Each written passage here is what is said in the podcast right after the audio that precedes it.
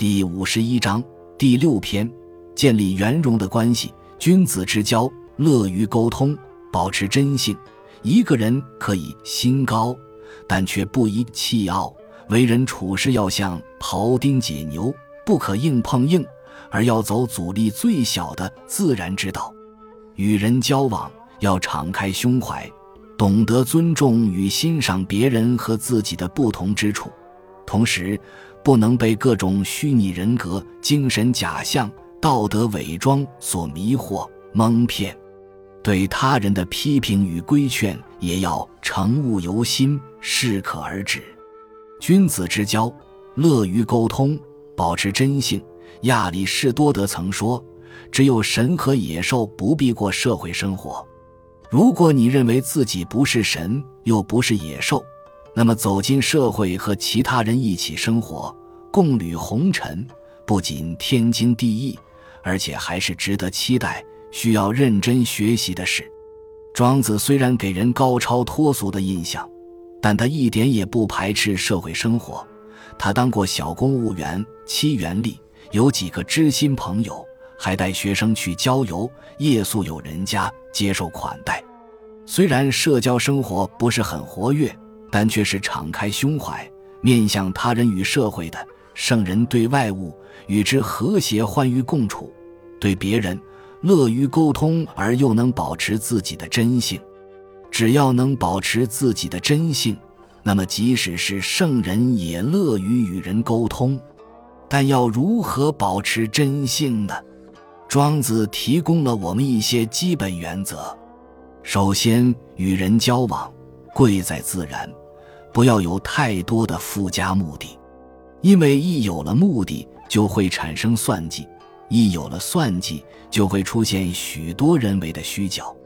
与人交往，态度要自然阴顺，情感要率真。自然阴顺，关系才能牢固；率真，就能轻松不劳累。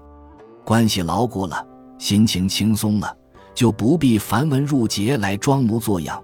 也无所求于外物，在徐无鬼篇里，女商引荐徐无鬼去见魏武侯，交谈之后，魏武侯大乐。女商好奇问徐无鬼，究竟用什么方法能让他们的国君开怀大笑？因为他以前和魏武侯谈诗书礼乐、太公兵法等健康实用的话题，魏武侯从没有开口笑过。徐无鬼说。我只是和他谈怎么像狗像马罢了，因此引来很久了，没有人用纯真的言语在我君王的面前谈笑了呀。的感言，的确，与人社交不宜太过严肃。我们说聊天，这个“天”就是自然，大家聊些轻松自然的话题，然后开怀大笑，就是联络与增进感情最自然的方式。君子之交淡若水，小人之交甘若醴。这句大家耳熟能详的话，也是出自庄子。白水虽然清淡，但却让人百喝不厌；甜酒甘美，却容易让人生腻。太亲密的关系通常也不会持久。事实上，太亲密通常是有目的性的。当那个目的消失后，关系也就疏远而终止消失。以利益相结合的，遇上困厄、灾祸、忧患时就会互相抛弃；以天性相连的，遇上困厄、灾祸、忧患时就会互相收容。其次，在他人面前不可自矜自夸，否则只会惹人讨厌。